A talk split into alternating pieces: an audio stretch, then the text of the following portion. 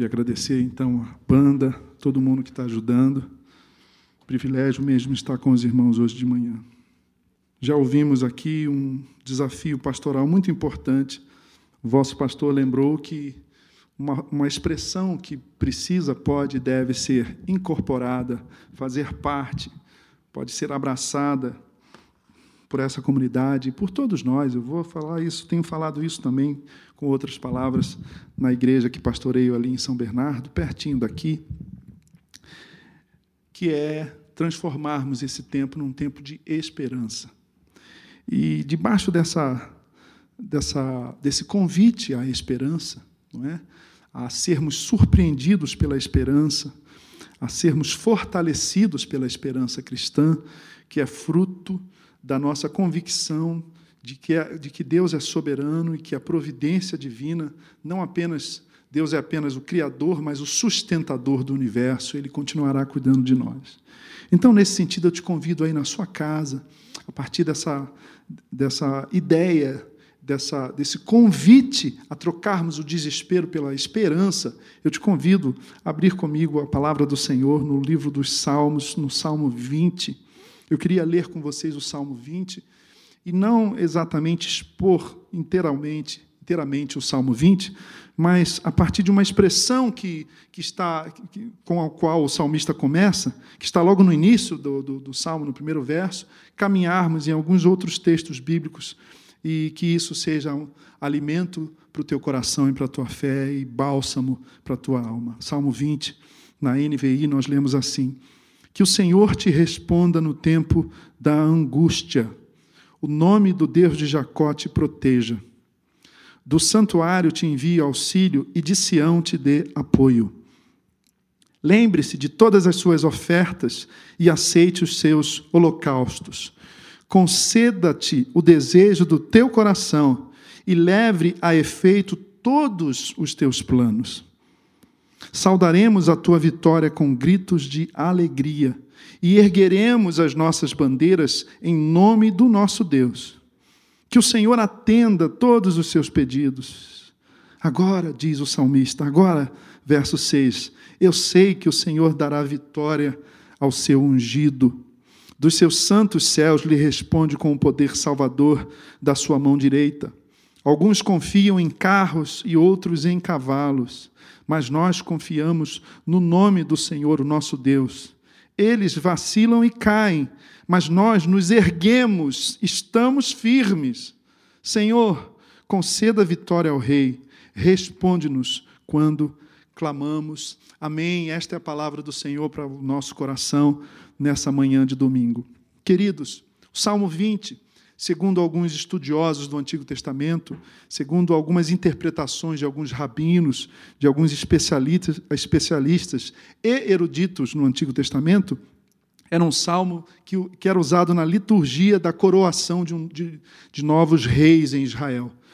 E se isso é verdade, é importante pensar que, que o uso desse salmo, então, tinha um componente, um conteúdo e uma intenção profética. Por isso que o salmista diz que o Senhor te, te responda no tempo de angústia. Ele está se referindo, ele está eh, se dirigindo, se dirigindo a um rei, a alguém que ia assumir a responsabilidade de governo, de governança, de liderança. Mas eu não quero eh, entrar na miúcia do, do, do, texto lá no Antigo Testamento, mas eu quero ficar com essa expressão que brota do primeiro verso. Diz assim: que o Senhor te responda no tempo da angústia. Escreva aí, se você puder, em algum lugar, essa expressão, no tempo da angústia. Em algumas versões está no dia da angústia, no tempo da angústia, no dia da angústia. Gravou aí? Salvou? No contexto dessa pandemia que estamos vivendo, mais de. A gente até toda hora atualiza os números, né? eu não quero uh, gastar tempo com isso, mas há quem diga que depois da Segunda Guerra, esta é a maior calamidade que a humanidade eh, já enfrentou e faz todo sentido. Então, no contexto dessa pandemia do coronavírus, eu quero compartilhar alguns pensamentos a respeito dessa expressão que aparece aí no verso 1 do Salmo 20, tempo da angústia, no dia da angústia. O que significa isso, dia da angústia? Quando o salmista, quando os profetas de Israel, porque essa expressão também aparece muito nos profetas, ou então nos livros de sabedoria, Provérbios, Eclesiastes, quando os textos do Antigo Testamento, os autores do, do Antigo Testamento usavam essa expressão no dia da angústia, do que eles estavam falando? Eles estavam falando, por exemplo, naquilo que Isaías chama de fornalha da aflição. É uma metáfora poderosa do profeta Isaías que dá conta desse processo em que o ouro, o metal, é colocado numa temperatura tão alta, tão elevada, que tudo o que não é ouro é, desaparece, é consumido, é destruído, é desintegrado, é queimado, é derretido. Fornalha da aflição. Essa é uma imagem bíblica poderosa. Outra imagem, outra imagem bíblica poderosa é a imagem do deserto. É? Nós vemos Moisés no deserto, nós vemos Elias no deserto, nós vemos Davi no deserto, nós vemos o Senhor Jesus no deserto, e nós até trazemos para o nosso vocabulário cristão e evangélico essa ideia do deserto. A gente costuma dizer: estou passando por um deserto, ou estou no deserto, estou saindo do deserto, e às vezes eu tenho ah, dito para alguns irmãos, aconselhando com amor, com carinho, pastoralmente, que há três grupos de pessoas entre nós, cristãos e entre todo mundo, no meio das pessoas, na realidade social, há três grupos de pessoas. Primeiro, aquelas que estão no deserto, aquelas que estão nessa fornalha da aflição. Segundo, aquelas que saíram do deserto, que saíram desse tempo de provação, de tribulação, de sofrimento. E terceiro grupo é o grupo daquelas que vão entrar nessa fornalha da aflição, nesse deserto, nessa tribulação e nem fazem ideia. Eu já usei muitas vezes essa expressão. Gente que está no deserto, gente que está saindo do deserto, gente que vai entrar no deserto. Só que nesse contexto agora pandêmico, todos estamos no deserto. Todos estamos na fornalha da aflição, sem exceção. Não há banqueiro, industrial, comerciante, funcionário público, autônomo, pastor, cristão ou não cristão, crente ou descrente, que possa dizer: Eu não estou no deserto. Eu não estou vivendo isso que vocês chamam aí, vocês crentes, de dia da angústia. Há muitas outras imagens que nós poderíamos usar, eu quero ser mais sucinto, mas o que importa é o que a Bíblia diz, então, para quem está no, vivendo o dia da angústia, como eu e você estamos vivendo. O que a Bíblia tem de, de consolo para o meu coração no meio dessa tempestade? Quatro pensamentos eu queria dividir a respeito do dia da angústia. Há muitas citações, dezenas. Faça esse exercício depois. Coloca aí no teu aplicativo da Bíblia, Dia da Angústia. Vai variando as versões ao meio da revista atualizada, NVI, etc, etc. E você vai vendo citações e mais citações com essa expressão no dia da angústia, no tempo da angústia. Nós não podemos estar surpresos com a angústia. Ah, o sofrimento é inevitável. E aí essa é a primeira afirmação. Eclesiastes, capítulo 7, 14, diz assim: Quando os dias forem bons, Eclesiastes 7, 14, sabedoria do Antigo Testamento, livro sapiencial. Quando os dias forem bons, aproveite-os bem, mas quando forem ruins, considere. Deus, Deus fez tanto um quanto o outro para evitar que o homem descubra alguma coisa sobre o seu futuro. Muito corajosa e veemente a ponderação, a consideração do pregador em Eclesiastes. O que ele está dizendo é o seguinte: tanto o dia da angústia quanto o dia de festa, ou se você inverter, tanto o dia de festa quanto o dia da angústia são inevitáveis à nossa condição humana. O sofrimento não é uma algo que nós podemos dizer assim, vai acontecer ou não vai acontecer. E eu, eu, diria que ah, nas três áreas críticas da nossa vida estamos sujeitos tanto ao dia de festa quanto ao dia da angústia. Primeiro, família. Segundo, finanças. Terceiro, saúde. Essas são as áreas críticas da existência. Se pensarmos nos nossos problemas, você está angustiado, então tem a ver com família, tem a ver com saúde e tem a ver com vida financeira. Só que nesse momento calamitoso agora, essas três áreas críticas da vida estão sob ataque. Nossa família, a família de muita gente está sob ataque. Na nossa comunidade, um bebezinho de dois anos foi internado com pneumonia e foi fazer o teste para o coronavírus. Então, família. O pai, liguei para o pai e disse: Escuta, querido, eu sou teu pastor, você tem igreja, você tem família espiritual, você está precisando de alguma coisa, porque ele é autônomo. E aí não, vai, não, não tem como trabalhar. Então, vida financeira. E a saúde do filho. As três coisas no mesmo, na mesma situação. Três dardos eh, de, de sofrimento, tr três realidades angustiantes na, na mesma situação. Tanto o dia da angústia quanto o dia de festa inevitável. Isso precisa consolar o meu coração. Essa, essa verdade de que é inevitável o sofrimento. A gente fica se perguntando por que Deus permite o sofrimento. Há uma série de, de questionamentos filosóficos que remontam à Idade Média. Os pais da igreja, eles diziam o seguinte: ou Deus é todo-poderoso, mas não é bom, ou Deus é bom, mas não é todo-poderoso. Porque se ele é todo-poderoso e ele não impede o sofrimento, é porque ele não é bom. Ou se ele é bom e quer impedir o sofrimento, mas não impede, é porque ele não é todo-poderoso. Essa, essa coisa que os teólogos chamam de, os filósofos chamam de teodiceia. Eu não quero entrar nessa especulação, ela não traz alento para o meu coração. Eu quero pensar no exemplo, por exemplo, de. Quero pensar no exemplo de Jó para trazer inspiração para nós. De repente, tudo mudou na vida de Jó. O dia de festa era constância na vida de Jó. Ele era o homem mais poderoso, mais rico. Ele tinha a sua, a sua riqueza não era mensurada por dinheiro, por espécie. Ele tinha muito gado. E ele tinha um coração tão íntegro que ele fazia sacrifícios em, em, a priori. Ele imaginava que os filhos, que a família, ou que ele mesmo pudesse desagradar o Senhor. Então, a priori, ele sacrificava ao Senhor. Jó tinha uma vida bonita, uma vida perfeita, uma vida cheia de alegria e de festa, de repente tudo mudou. Nas três áreas críticas da vida: perde as suas posses, perde a sua família e perde a sua saúde. O dia da angústia se abateu sobre Jó. É inevitável, irmãos. É inevitável. A vida não é só alegria, mas a vida também não é só tristeza. Que isso nos console. Que isso nos console. Eu disse a mim mesmo, eu tenho dito a mim mesmo, esta não é. Às vezes eu converso comigo mesmo, não sei se você tem essa loucura também, esse solilóquio, né, que o pessoal chama de solilóquio.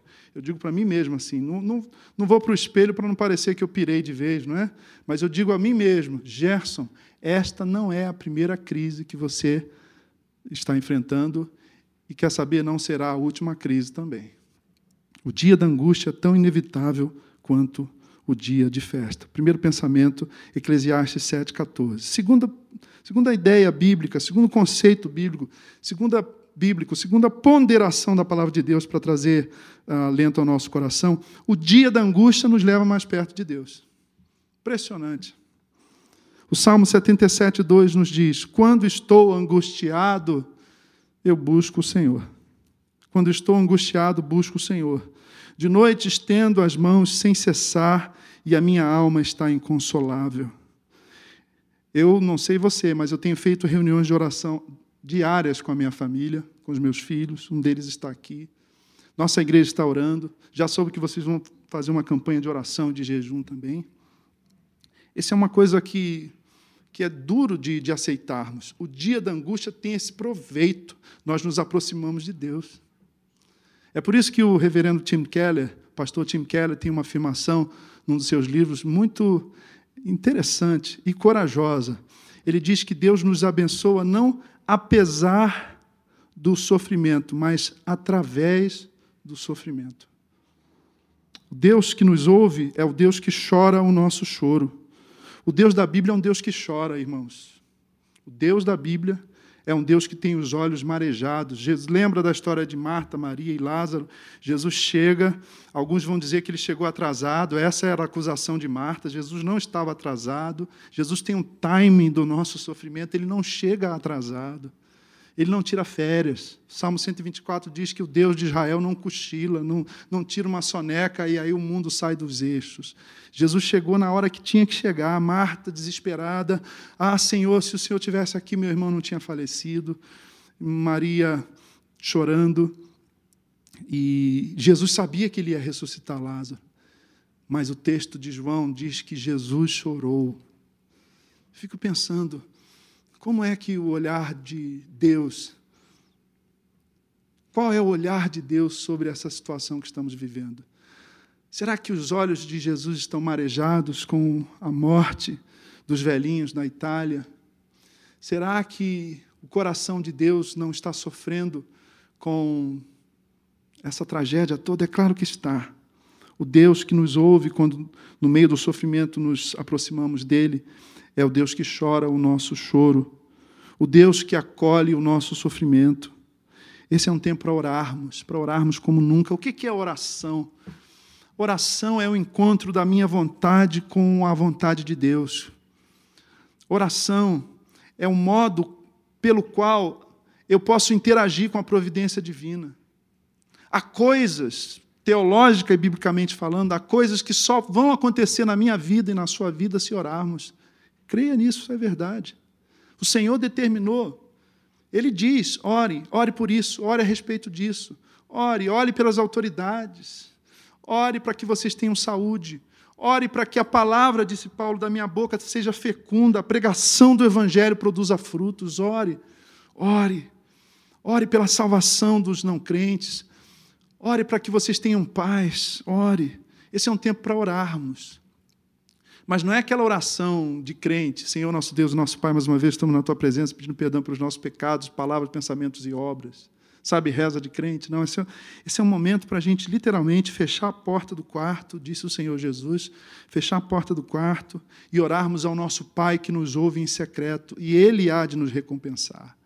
É um tempo de orarmos, irmãos, como nunca oramos. A situação é muito mais grave do que muita gente está pensando que é. Então, a segunda verdade bíblica para nós, para o nosso consolo e para nossa para conforto espiritual, é que o dia da angústia nos leva para mais perto de Deus. Quando eu estou angustiado, o salmista diz: Eu busco o Senhor. Eu busco o Senhor. Terceiro pensamento: em certas ocasiões, em algumas ocasiões, o tamanho, a dimensão, a proporção do dia da angústia é dado pela nossa atitude e não pela realidade dos fatos. Eu repito, em algumas situações, o tamanho, a dimensão do dia da angústia é dada pela nossa atitude e não pela realidade. É difícil afirmar isso. Você pode dizer assim, ué, você, como assim? Você está ignorando os jornais? Não, não estou dizendo isso. Eu estou pensando num texto de Provérbios 24, 10, que diz assim: se você vacilar no dia da angústia, como será limitada a sua força? Você lembra da história de Davi? Deixa eu inspirar você com a história de Davi. Os fatos eram contra Davi. Os fatos gritavam contra Israel. Havia um gigante, havia um campeão filisteu zombando, zombando dos exércitos de Israel. Havia uma situação de derrota, de vexame, uma situação de medo, uma angústia diante daquela ameaça bélica toda contra Israel. E aí um menino vai levar uns pães e os queijos, como diz um amigo meu, está cheio de mineiro na Bíblia, porque o texto diz que Jessé diz para Davi assim: vá lá no vale de Elá e leva esses queijos lá para os seus irmãos. Deve ser mineiro, né? Acho que Jessé era mineiro do sul de Minas. Né? E Davi vai e pega lá uns grãos tostados, diz a Bíblia, e alguns queijos. Né? E vai levar, porque só, só pode ser mineiro para levar queijo para o campo de batalha. Né? E aquele menino vai obedecendo o pai, ele chega lá, tem um campeão, uma ameaça terrível, um gigante. E ele vê todo mundo tremendo de medo, ele vê o desespero, ele vê o pavor coletivo, comunitário, generalizado, e ele diz assim: quem é esse gigante filisteu para afrontar os exércitos do Deus vivo? O que, que isso significa? Vamos negar a realidade? Não. Mas, irmãos, Deus é todo-poderoso. Amém? Pessoal que está aqui e você em casa. Deus, o Deus que cremos, o Deus da Bíblia é todo-poderoso. Nosso credo, nossa fé, nossa confissão de fé apostólica começa dizendo: creio em Deus Pai, todo-poderoso, Criador dos céus e da terra. Se eu, se eu não me apegar a isso, eu vou me apegar ao jornal. Se eu não me apegar a essa confissão de fé, eu vou me apegar às notícias de que a economia vai, o crescimento vai ser zero, vai ser negativo, vai ser recessivo. Eu preciso fazer uma opção em quem eu vou colocar a minha confiança. Isso não é conversa religiosa, isso não é discurso homilético pastoral. Isso é concreto. Eu sou pai, eu tenho família, eu tenho filhos. Em quem eu vou colocar minha confiança? Nos fatos ou no Deus Todo-Poderoso, Criador dos céus e da terra? Terceira verdade para enfrentarmos o dia da angústia. A dimensão dos fatos será dado pelo tamanho da nossa confiança em Deus.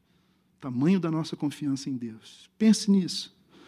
Por último, socorro no dia da angústia depende muito mais da graça e da providência de Deus do que do nosso cuidado. Mas nós precisamos ter cuidado. Você está lavando as mãos direitinho aí? Né? Eu acho que eu, minhas mãos estão até finas. Tô, perdi os calos, estou com mão. Mas tem, tem que fazer, tem que lavar as mãos, tem que usar álcool gel, tem que evitar o contato. Aqui a gente chegou hoje morrendo de vontade de dar um abraço aqui nos irmãos e eu só dei uma batidinha de cotovelo, nem isso, foi um chute na canela. Vamos fazer o que tem que fazer, ficar em casa. Né? Se bem que há muitos que não podem ficar em casa. Ontem eu assisti um, um vídeo que tocou meu coração, um velhinho, mais de 70 anos, o motorista para e fala: O que, que o senhor está fazendo aqui na rua com essa, com essa pandemia? Ele disse: Filho, eu não sou aposentado. Se eu não vender 20 reais de balinha, eu não tenho o que comer à noite, filho. E aquele motorista ficou tão tocado que deu 200 reais para ele e disse o seguinte: então essa semana o senhor não precisa mais trabalhar. Ele disse: Muito obrigado, filho. Eu estou aqui na rua, sabe por quê? Porque eu não sou aposentado. Eu preciso vender as minhas balinhas para ter o que comer. Então, a gente, eu, nós, nossa realidade de classe média, a gente diz: fique em casa. Eu tenho dito isso também, não é? Mas tem gente que está na rua porque precisa trabalhar. O que faremos? O que faremos, irmãos? O socorro de Deus dependerá do nosso cuidado, da nossa higiene pessoal, dependerá de ficarmos em casa o enfrentamento do dia da angústia depende muito mais, depende muito mais da graça do Senhor. Tenho um texto que, que me inspira, lá no, no livro do Gênesis, capítulo 35, 3, eu quero terminar com ele, é a história de Jacó. Jacó era um sujeito muito complicado, né? o rei do cheque sem fundo, um pilantra, ele nasceu passando o irmão para trás, deu um nó no sogro, foi enganado pelo sogro, brigou com o irmão. Olha, o caráter de Jacó era absolutamente torto. E ele enfrenta o dia da angústia. Há uma, uma, um incidente, aí no capítulo 34 do Gênesis, eles estão atravessando um, uma planície, eles são atacados e a sua filha sofre uma violência física, sexual, terrível, uma situação terrível. E aí eles reagem, os filhos de Jacó reagem. Aí tem o genocídio, uma situação absolutamente fora do controle, todo mundo desesperado. De repente, Jacó, esse, esse sujeito tão complicado, é capaz de dizer, no verso 3 de Gênesis 35, Venham, vamos subir a Betel, onde farei um altar ao Deus que me ouviu no dia da minha angústia. Isso me dá esperança. Porque eu não passei a perna no meu irmão, não enganei meu sogro, não estou fugindo do meu, outro, do meu irmão que quer me matar, mas não é isso que me garante. Se Jacó foi, foi ouvido por Deus no dia da angústia, foi socorrido, ele foi capaz de dizer: O Senhor me ouviu no dia da angústia, há esperança para mim, há esperança para você, há esperança para nós. Vamos fazer o que deve ser feito, irmãos. É irresponsabilidade não fazermos o que deve ser feito. Mas a nossa salvação e o nosso livramento virá do Senhor. Virá do Senhor. Que essa palavra gere esperança no nosso coração. Tem gente caindo, como disse agora há pouco, caindo na armadilha da desinformação. Pega um videozinho no WhatsApp e começa a ficar apavorado e espalha o fake news, essa coisa toda e outros na armadilha e no perigo da hiperinformação. Né? Gente que está ficando neurótico, gente que está ficando absolutamente é, vivendo quase uma crise, de, um transtorno de ansiedade por conta da hiperinformação. Passa o dia todo na, na, na TV e vai dormir com as notícias nem desinformação. Eu tenho dito para minha família e para os meus os irmãos da nossa comunidade, nem hiperinformação, confiança em Deus. Deixa eu recapitular aqui essa palavra singela, simples. Nós estamos aprendendo a lidar com uma situação dessa, não é? Está tudo muito novo. Três verdades bíblicas sobre o enfrentamento do dia da angústia. Primeiro, o dia da angústia é inevitável, é inexorável, assim como o dia de festa. Ninguém diz assim, poxa, por que está fazendo sol? Você sabe que está fazendo sol, porque Deus é bom. Por que, que tem o sofrimento? Olha, porque Deus não impediu o sofrimento, Deus é Deus. Segunda verdade, o dia da angústia nos leva para mais perto de Deus. Deus há de nos abençoar, Deus há de alegrar nosso coração, Deus há de trabalhar no nosso caráter, não apesar do sofrimento, eu tenho dito para mim mesmo, e para minha família, e para minha igreja, mas através do sofrimento. A gente está usando esse tempo para rever nossas prioridades, para reaprender a conviver, ficar em casa com criança, olha que coisa maravilhosa, né? Só que não, depois de três dias, não é? Eu tenho dois adolescentes, mas e aí? A gente está aprendendo a, a conviver. Né? Terceira verdade, em certas ocasiões, na Bíblia, nas Escrituras, na história dos homens de Deus e na história de Deus na vida dos homens, o tamanho do dia da angústia é dado pela nossa atitude. Olha para Davi, Davi viu o gigante. Eu sei, isso parece um clichê de pregador. Não, ele viu o tamanho do Todo-Poderoso, o Deus dos exércitos de Israel. E o socorro de Deus no dia da angústia, queridos, dependerá muito mais da graça e da providência de Deus. Faça o que tem que fazer, mas confie na providência divina.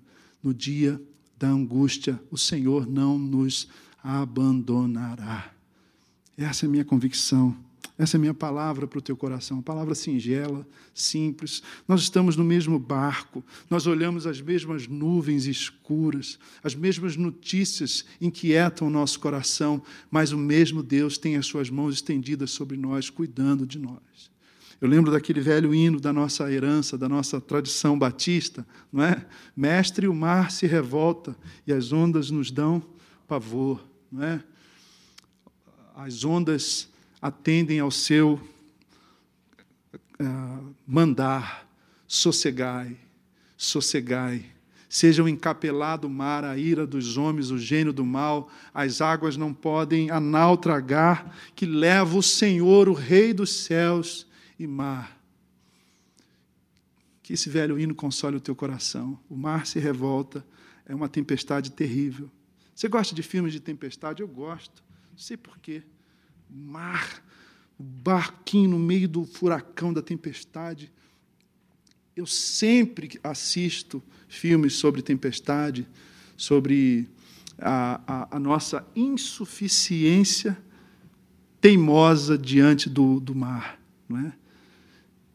Porque eu lembro da, das narrativas evangélicas, dos evangelhos, de Jesus cochilando no meio da tempestade, e aí ele acorda e diz: Vocês não têm fé, eu estou no barco, e barco que tem Jesus não afunda. Barco que tem Jesus não afunda. Que no barco da minha vida, que no barco da nossa história, no meio dessa tempestade, você possa clamar e ouvir a voz do Senhor dizendo: Fiquem calmos, eu estou com vocês. Deus te abençoe. Deus te abençoe em nome de Jesus. Queria chamar o pastor Wilson para orar mais uma vez e a gente termina cantando uma canção. Não se esqueça, o dia da angústia é tão inevitável quanto o dia da festa. O tamanho da angústia vai ser dada pela sua atitude, pela nossa atitude. A angústia nos leva para mais perto de Deus. E o que nos livrará não será, por mais que tenhamos a obrigação, não é, pastor, de fazer o que deve ser feito, controlar o que deve ser controlado, mas o livramento será virá do Deus dos exércitos de Israel, o Deus e Pai de nosso Senhor Jesus Cristo. Console o teu coração com estas palavras nessa manhã. Oremos.